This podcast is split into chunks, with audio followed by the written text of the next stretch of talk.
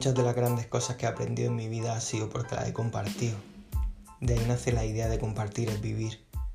Un espacio donde vamos a aprender de psicólogos, terapeutas, maestros, todo tipo de personas van a acompañarnos en este camino de autodescubrimiento y de aprender a vivir de una manera más real, más acorde con nosotros mismos y con nuestro propósito de vida. ¿Te unes?